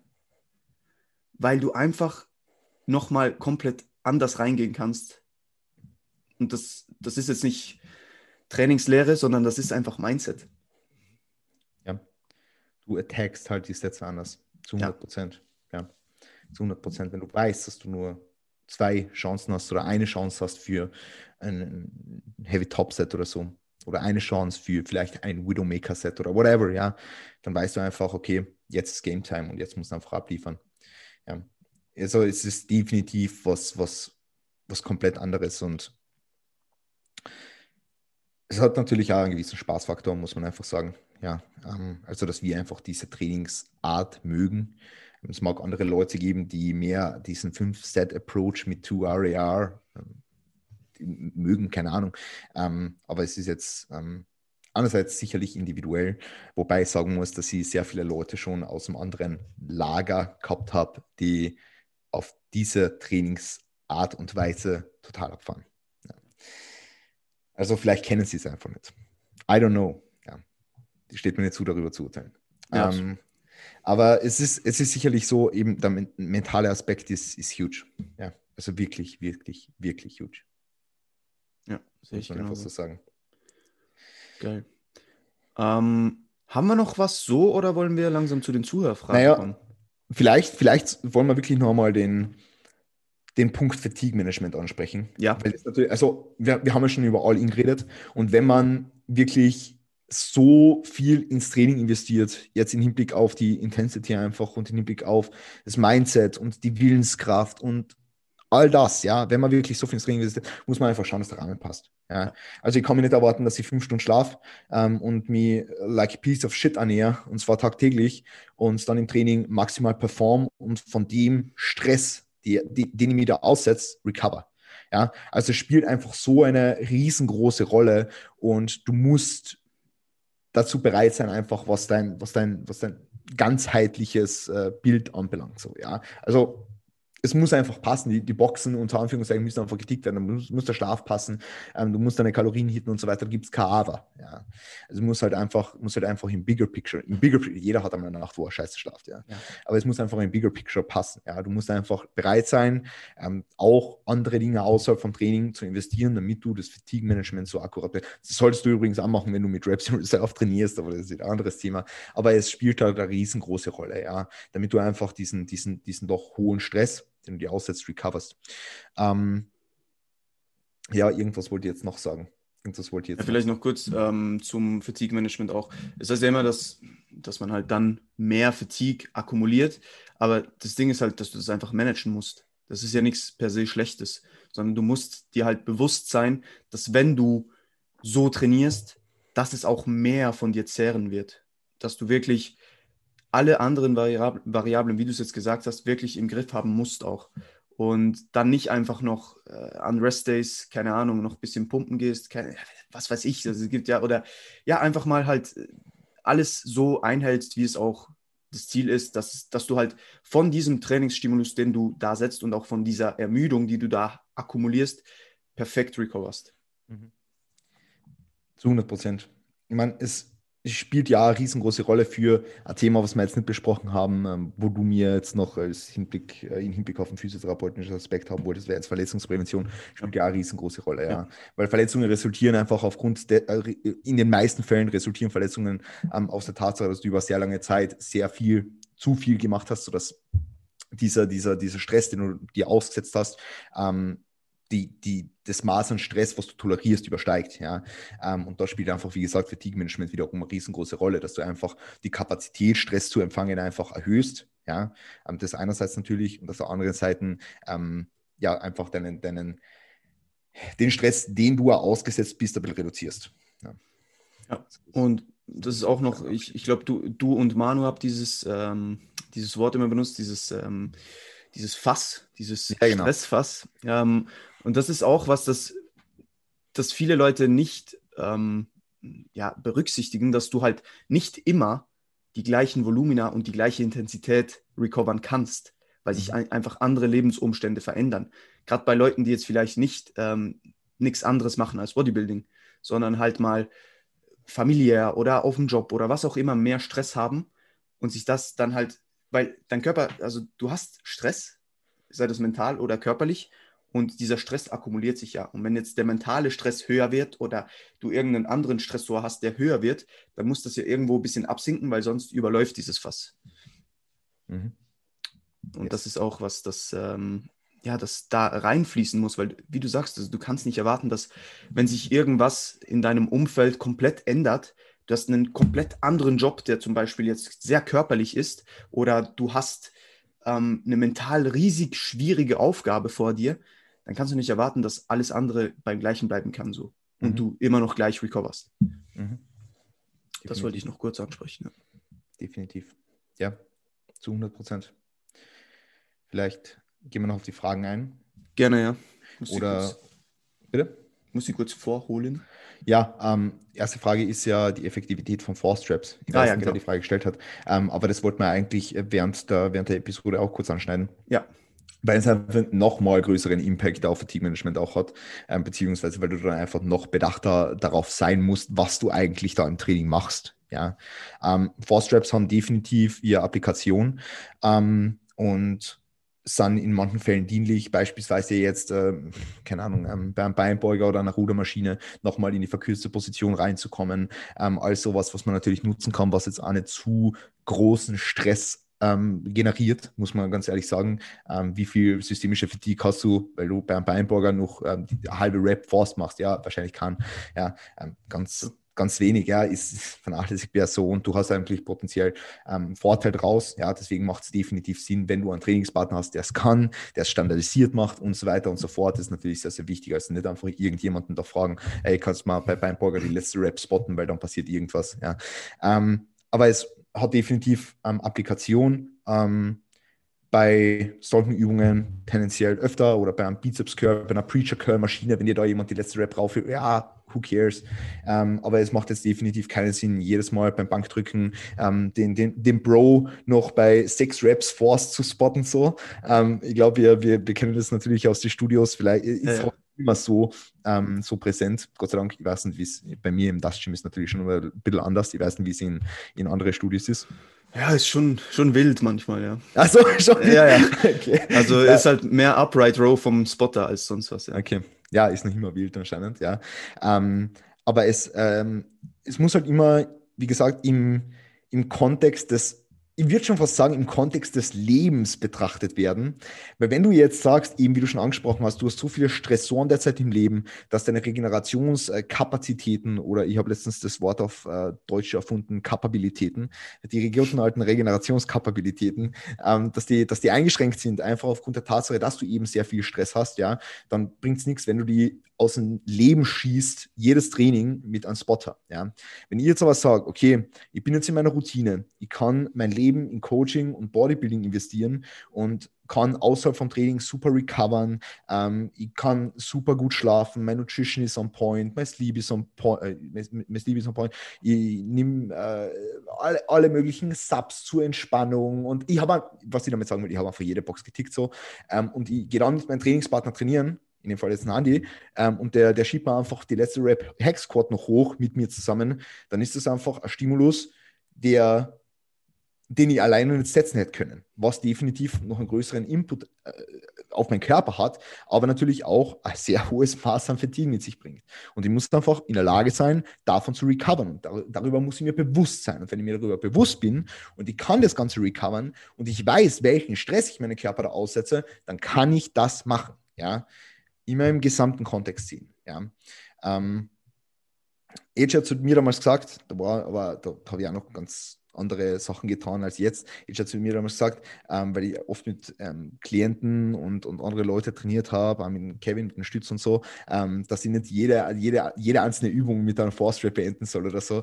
Ähm, aber heutzutage kann ich schon sagen, ähm, wir machen sehr viel Force, muss ich tatsächlich sagen. Ähm, also Andi und ich.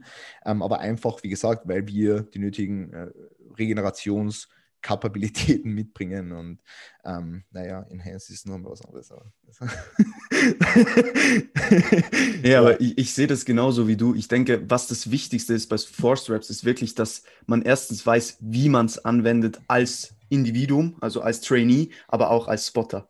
Weil wenn du halt keine Ahnung davon hast, was du da überhaupt machst, dann ist diese Effektivität schnell mal weg. Aber ich denke, Force Reps können sehr effektiv sein, wenn man sie, wie du jetzt perfekt erklärt hast, ähm, so einsetzt, dass sie auch Sinn machen. Und gerade Beinbeuger finde ich eine, eines der schönsten Beispiele. Gerade auch wenn du vielleicht eine Maschine hast, die unten nicht so einen hohen Drop-off hat, dass du in diese verkürzte Position vor allem am Schluss reinkommst, macht es auf jeden Fall Sinn, wenn du jemanden hast, der das standardisiert dir dabei helfen kann, ähm, um da einfach noch diesen Stimulus abzuholen ja, von dem her, also ich habe sonst gar nicht mehr viel dazu zu sagen, ist perfekt, perfekt äh, abgerundet. Für alle, die irgendwie was spotten wollen, egal bei einer Leg Extension oder bei einem Beinbeuger, ähm, achtet darauf, den Trainee bei den Füßen zu unterstützen und nicht ja. am Pad, weil sonst hebt ihr das Pad von den Füßen ab. Also das nur so als kleines Takeaway für alle, die spotten wollen. Ja, sehr guter Punkt. Ja. Aber äh, also wie viele Leute man irgendwie ähm, gehört hat, dass die irgendwie bei einer Kniebeuge Vorstraps machen oder so, ist ja hirnrissig. Also bei einer freien Kniebeuge irgendwie Vorstraps ja. hochkrüppeln, dann also äh, fällt es mir nicht ein, echt. Ja, ja. Four-Straps bei RDL wäre auch wild. Das ist ein Wahnsinn. Das ist ein Wahnsinn. Ja, gut. Zwei Spotter rechts und links. Super. Das wäre perfekt. So, in der untersten Geil. Position. Sandro und Anni neben mir. Es ist, es ist, es ist so. Ah, das, wär, das, wär, das müssen wir nächstes Jahr mal machen. Ja, super. Perfekt. Das müssen wir machen. Ja. Ah, geil. Ähm, gut, nächste Frage. Ähm, wollen wir die vom Tim nehmen? Die finde ich gut. Ja, ja. Das Trainee von dir, gell? Ja. Er fragt, wie am besten den Kopf dazu antreiben, mental weiterzumachen innerhalb eines schweren Satzes. Hm, was, was, was ist jetzt ein schwerer Satz? Ist ein Satz ein schwerer Satz, wo ich mir denke, okay, jetzt muss ich Splits kurz machen und das ist einfach eine harte mentale Überwindung? Oder ist ein schwerer Satz uh, One Ram an der Hex Squad? Das muss man jetzt immer. Absolut. das, das muss man jetzt immer, ähm, ja, dann da ein bisschen. Also ich denke, ähm, gerade bei so einen Sachen, wie du schon einmal angesprochen hast, es geht nichts von heute auf morgen und es ist einfach ein Prozess, das einfach zu lernen und sich versuchen, jedes Mal ein kleines Stückchen mehr zu pushen. Ähm, ich habe mit dem Team eh schon auch sehr viel darüber geredet. Also, ähm, wenn du jetzt noch nicht so lange so hart trainierst, kannst, nicht über, äh, kannst du, du, kannst auch nicht von dir selbst erwarten, du kannst jetzt auch als Coach und ein Trainee nicht erwarten, dass er ins Training geht und du hast ihm gesagt, okay, da waren jetzt noch fünf Wiederholungen im Tank, dass er das nächste Mal sich komplett aus dem Leben ballern kann. Ja. Das kannst du nicht erwarten als Coach. Ja, es ist ein Prozess und es ist ein Lernprozess. Ja, wie lang trainieren wir schon sehr intensiv? Ja, zwei, drei Jahre. Ja, so, also und das muss man halt immer im Gesamtkontext so sehen, ja. Und das, das, erfordert einfach sehr viel, sehr viel Engagement und den, den, den, Willen einfach jedes Mal noch ein Rap mehr rauszuholen, jedes Mal gewillt sein, sich noch härter zu pushen. Ähm, was tatsächlich helfen kann, so als kleiner Quick-Tip, wenn du zum Beispiel einen Satz hast, einen Hack, ein Backoff oder einen Widowmaker mit äh, 15 bis 20 Raps, dass du immer nur bis 5 zählst und dann eine Pause einlegst und dann wieder bis 5 zählst und dann wieder eine Pause einlegst und dann wieder bis 5 zählst. So denkst du nicht, an, okay, muss jetzt 20 Raps machen, sondern du hast immer nur fünf. Ähm, also das vielleicht noch dazu. Ähm, und dann hast du auch nach fünf Raps immer die Intraset-Pause standardisiert, kurz an Atemzug, irgendwie so. Ähm, also nicht bei einem Widowmaker, sondern bei einem normalen Satz. Widowmaker ist ohne Atempause. Ähm, aber ist, ja. Ähm, gut, aber wie gesagt, also einerseits ist Übung, andererseits ist ähm, einfach, einfach ja, e, e, einfach Mentalität. Also du musst diesen Satz schon angehen mit dem Willen einfach, du willst jetzt alles rausholen. Und du willst dir während Satz denken, da bleibt jetzt nichts drin. Du, du, du, du willst da eins einfach gehen, ähm, was ein bei Splitsquats oder so, bis du nicht mehr hochkommst. Und dann lässt einfach die Hand liegen. Es kann eh nichts passieren. Ja. Ähm, that's it. Es ist, es ist sehr, sehr schwierig. Ja. Was ja. dazu? Ja, sehe ich genauso. Und ich denke auch, ähm, gerade das ist ein Punkt, also ich denke, Logbuch ist immer essentiell, aber da ist es einfach, du schaust in dein Scheißbuch, du weißt, okay, ich muss sieben Raps machen, dann machst du einfach diese sieben Raps. Und du gehst rein und du weißt, ich muss diese sieben Raps machen. Und du gehst halt nicht rein und denkst, puh, schon schwer heute, weil das wird nichts. Und was auch wieder da ähm, mit reinspielt, finde ich, ist ähm, die Warm-ups. Ähm, gerade letzter Warm-up, wenn der letzte Warm-up leicht ist, dann war es nicht dein letzter Warm-up. Spruch von JP finde ich ja. wunderschön. Weil der letzte Warm-up, du musst wirklich, du musst unhyped reingehen, konzentriert, aber nicht hyped. Ähm, schauen, wie sich das, das, Gewicht anfühlt und wenn das noch zu leicht ist, dann machst du nochmal einen. Ja. Und wenn das schwer ja. ist, dann weißt du, okay, jetzt ist Go-Time. Und dann findest du diesen mentalen State, da ist genau diese Mentalität, die du, die du angesprochen hast, die da reinspielt, findest du diesen State gehst einfach rein. Weil ich muss dazu sagen, und das ist, ich habe das immer wieder beobachtet bei mir, das ist wirklich ein Phänomen. Ich finde das so geil, was der Kopf machen kann. Ähm, ich gehe in den letzten Warm-up, ohne Hype, ohne nix, ohne großartig Musik, einfach so ein bisschen konzentriert. Ich mache den, denke mir, Alter, das war schwer. Ja. Da mache ich eine halbe Plate pro Seite ja. mehr drauf. Ja, ja, ja. Hype mich auf, gehe in den Topsatz, unrack und denke, Alter, das ist verdammt leicht. Ja. Und das ist 100%. so geil. Das ist so geil, was dein Kopf machen kann. Ja. Ich stimme dir vollkommen zu. Ich stimme dir vollkommen zu, ja. Das ist bei mir und dem Andi auch immer genauso, ja. Und dann beim letzten Satz, wo wir uns anschreien und wo wir uns selbst auf den Kopf hauen und, und, und wo wir dann Riechsalz verwenden, fühlt sich einfach alles an wie, wie, wie nix. Ja. ja das ist, wie nix. so geil. Das ist ein Wahnsinn. So ja. geil. Ja, nicht, dass das irgendjemand nachmacht, bitte. Ja, unbedingt. Fatigue-Management ähm, und so. Fatigue-Management und so. Ja. Um, ähm, Ratio. Ja, absolut. er hat schon einen guten, hat schon einen guten, ähm, also ist schon wichtig, ja. Sollte man jetzt nicht vernachlässigen, auch wenn wir uns jetzt drüber lustig ja, machen, ja. aber alle, die uns kennen, wissen, dass wir auch mit diesen Konzepten abgespeckt arbeiten und dass wir sie uns zu Herz nehmen, nur eben nicht äh, ganz äh, religiös verfolgen. Absolut. Absolut. Ähm, was haben wir noch? Daniels Frage. Ist Training mit Reps und Reserve Bullshit? Kann nur von ihm kommen. So. Ja, ist, ist Bullshit. Ist Arsch. Ja, das finde ich. Das find ich Ich glaube, da sind wir schon drauf eingegangen. Da müssen wir Ja, jetzt nicht mehr ja, eh, großartig. eh. Aber das, das ist ein guter Punkt, den er vielleicht noch ähm, hingeschrieben hat mit Verletzungen. Ja, Also mit Verletzungen ist wieder ganz ein eigenes Thema. Ähm, zum Beispiel, wenn jetzt Leute unter meine Fittiche sind, die was wirklich Schmerzen haben. Ähm, nehmen wir jetzt mal her, plakatives Beispiel, irgendwie, keine Ahnung, Schmerzen beim RDL im Rücken, ja, ähm, dann geh jetzt nicht her und Programm RPs, ja, weil wenn er bei einem bestimmten Arbeitsgewicht einfach Schmerzen hat, dann macht es keinen Sinn, Reps in Reserve oder RPs zu programmieren, ja. Ähm, das wäre behindert, weil wie soll er jemals RP einschätzen, wenn er von seinem Schmerz äh, da geleitet wird, ja. Da arbeite ich dann ganz gerne mit einer Pain Scale, ähm, beziehungsweise bei mir einfach eine Discomfort Scale, ähm, wo ich einfach sage, okay, du machst einfach, ähm, du machst einfach so, so lange, bis du quasi einen bestimmten Pain Threshold von, sagen wir jetzt mal, drei von zehn erreicht hast. Ja? Ähm, und wenn du drei von zehn erreicht hast, beendest du den Satz. Ja? So veranlasst du deinen Athleten dazu, dass er autoregulativ innerhalb einer gewissen, innerhalb eines gewissen Pain Thresholds arbeitet, wo er weiß, er ist, er hat eine ziemlich hohe Toleranz, ja. Und du verleitest ihn so dazu, bei diesem Pain Threshold stärker zu werden und somit langfristig einfach seine Toleranz hinsichtlich oder gegenüber einem Schmerz so zu, zu verbessern. Ja. Aber das ist ein Thema für einen ganz anderen Podcast, das ist noch viel komplexer, aber das ist jetzt nur ein Beispiel, dass ich eben nicht mit Reps in Reserve arbeite, sondern eben mit, mit, mit einer Discomfort Scale oder Pain Scale oder whatever. Ja. sehr cooler Punkt. Sehr cooler Punkt. Ähm, gut. Mir ist noch was eingefallen, oder? Ja, Mir ist noch was eingefallen. Ähm, jeder Coach da draußen, der diese Episode jetzt hört und der Leute hat im Gym, die, die ins Muskelversagen lernen, die ins Muskelversagen, das muss ich sagen, lernen gehen sollen. die, ans- die, die, die, die, die lernen sollen, ans Muskelversagen zu gehen. Ähm, Program Select Press, schreib's rein, 12 Reps, x Sätze, ja, und du abst in jeden Satz das Gewicht um 10 Kilo, bis du keine 12 Reps mehr schaffst. Alter. In jedem einzelnen Satz. In der ersten Woche ist vielleicht, stehen vielleicht 10 Sätze drin, in der zweiten Woche nur mehr drei. Ah, das ist ein richtig guter Punkt. Ja. Ja, das ist geil. Das ist geil. kannst halt nicht ewig lang machen. Also es ist Ja, vielleicht ja. was für ein, zwei Zyklen, weil sonst bist du tot. Also sonst bist du tot. Ja, das Ja, hat damals tatsächlich, das hat der, der Manu gemacht im ersten Zyklus von Valentin. Ähm, da hat er halt, also jetzt sowas ähnliches hat er gemacht, einfach ein Leg Press Ramp Up, bis Mhm. du, eine bestimmten, bis du eine bestimmte Rap-Anzahl nicht mehr schaffst und dann einfach failst. Also du, du musst quasi so lange machen, bis du beim letzten Satz failst. Ja. Und das ist einfach ziemlich cool. Wahnsinn. Das ist richtig Ah, cooler. Ist mir gerade eingefallen. Ja, mega cool. Genau. Ähm, haben wir sonst noch irgendwelche, ähm, irgendwelche Fragen? Ähm, Das haben wir noch nicht beantwortet. Ich denke so, äh, in welchen Szenarien sollte man nicht all in gehen? Das haben wir eigentlich auch Ja. grundsätzlich Ja. gesagt. Ja.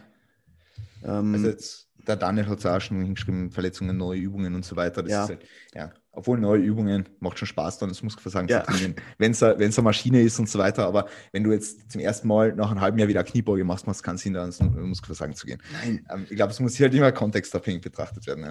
Absolut. Und auch eben, wie wir schon gesagt haben, halt ein bisschen mit, mit, dem, mit allen anderen Faktoren, ähm, Ernährung, Stress und so weiter, Ja, äh, zu 100 tun. Prozent. Weil das muss auch stimmen, wenn du all in gehen, gehen willst. Ja. Ja, voll. voll. Ähm, dann haben wir hier noch ein paar Textfragen. Warte. Ich finde die, die vierte interessant, tatsächlich, ähm, weil das ist etwas, das prägt Oh ja. meinen Alltag, muss ich sagen, sehr. Ähm, einfach aufgrund der Tatsache, dass ich beispielsweise nach einem, nach einem, nach einem harten Leg Day komplett aus, ausgenockt bin. Also die Frage ist, hatte schon mal kurz- oder langfristige Nachteile erfahren, welche sich nach dem All-In oder welche sich dem All-In-Training zuschreiben lassen. Und also ich weiß nicht, wie es dir geht, Sandro, aber bei mir ist so, wenn ich jetzt beispielsweise, ich habe seinerzeit am Samstagabend die Schicht im Gym gehabt, ja. Und wenn ich am Samstag ein Leg Day gehabt habe, ich bin gestorben am Abend. Ja. Also ich bin wirklich gestorben. Also nach einem Leg Day, der drei Stunden dauert, jeder einzelne Satz bis ans Muskelversagen, dann im Gym zu stehen, ist das Schlimmste überhaupt. Das Schlimmste überhaupt. Und auch jetzt, wenn ich irgendwie, wenn ich irgendwie mit dem Training fertig bin, ich brauche erst einmal zwei, drei Stunden, bis ich wieder arbeiten kann. Ja. Und das ist einfach schon ein potenzieller Nachteil, weil eben wenn Leute irgendwie einen normalen Job haben oder ähm, eventuell vielleicht sogar in der Früh trainieren gehen, weil es einfach besser in den Alltag passt und sich dann komplett aus dem Leben nehmen, ähm, dann hast du ein Problem im Alltag, ja, kognitiv und, und einfach im Hinblick auf deine generellen Energielevel. Und das sind definitiv äh, Nachteile, die sich da, die sich dem Training zuschreiben lassen, zu 100 Prozent. Und da muss man dann einfach klug agieren. Ja, ja also sehe ich genau wie du. Also ich denke auch gerade kurzfristig ist das eines der Dinge, das ich am meisten beobachtet habe. Also nach einem Deadlift Day oder Leg Day ist wirklich, ich setze mich hin abends, wenn ich noch Check-ins machen muss, oder mhm. ich habe mich sogar schon entschuldigt in einem, in einem Video-Feedback. Ich so, es tut mir echt leid, aber ich bin so fucked, ich könnte ein bisschen komisch reden heute. Mhm. So in dem Stil. Und du merkst einfach auch, also ich, ich persönlich, ich weiß nicht, wie es dir geht, ich bin immer am Morgen am produktivsten. Ich, ja. ich arbeite gerne ja. relativ früh, arbeite durch, ja. mache mein Ding und also, wenn ich dann mal komplett selbst sozusagen darüber entscheiden kann, wie ich meine Arbeit ähm, manage, dann werde ich es immer so versuchen zu machen, dass ich wirklich am Morgen alles abarbeite. Und wenn ich wirklich die Dinge, also die essentiellen Dinge, sage ich mal, Check-ins, alles Client-Work und so weiter, also jetzt nicht noch ein Technik-Feedback zu irgendeinem Video oder so, sondern wirklich die essentiellen Check-ins und so weiter gemacht habe, dass ich dann trainieren gehe und dann hast du abends nur vielleicht noch, was weiß ich, irgendwelchen Kleinkram sozusagen, administrative mhm. Sachen, ein bisschen Technikfeedback, ein paar Nachrichten beantworten, ein bisschen ja. Instagram machen, that's it. Also es ist wirklich extrem, wie ich das merke, diesen Unterschied vor und nach dem Training. Mhm. Das ist ja Wahnsinn, ja. Definitiv. Ja. Deswegen, also ich mache es ja meistens auch immer so, dass ich ähm, irgendwie um zwölf sowas trainiere ja. ja. Und dann weiß ich einfach, okay, ich habe meine produktivste Zeit von 7 bis 11. So, ja. da kann ich mal ein paar Check-ins unterbringen. Meistens bleiben eh noch ein, zwei für am Nachmittag, aber ein, zwei sind jetzt nicht so ja, schlimm. Ja, wenn, ich mal, wenn, ich mal, wenn ich mal vorstellen müsste, ich müsste am Vormittag trainieren gehen um 9 oder so und ich mache dann irgendwie am Nachmittag 14 Check-ins, da gehe geh ich komplett unter. Also, also over and out. Ja, voll. Deswegen, du musst halt eben, es muss integrierbar sein in den Alltag, ganz einfach. Nennen wir es so, es muss einfach integrierbar sein in den Alltag und es muss dann adäquat gemanagt werden, einfach was die, den Trainingskontext auch betrifft. Und dann, dann steht ihm jetzt eigentlich nichts mehr im Weg. Ja, sehe ich genauso. Sehe ich genauso. Ja, du, ich glaube, das war fresh. Es war richtig fresh. Oder es war richtig, richtig fresh. Also es war, es war mitunter eine der besten Episoden, wirklich. Also die war Vielen richtig Dank. gut. Ähm, sehr viel Mehrwert. Ähm, super Talk. Auch für mich extrem viel Mehrwert dabei. Ähm, Habe mich gefreut, dass du dir Zeit genommen hast. War ultra. Freut. Und ähm, ja, dann sag doch den Leuten noch, wenn sie finden, dass, sie, dass du ein fresher Kerl bist, wo sie dich finden ähm, und wo sie dich kontaktieren können.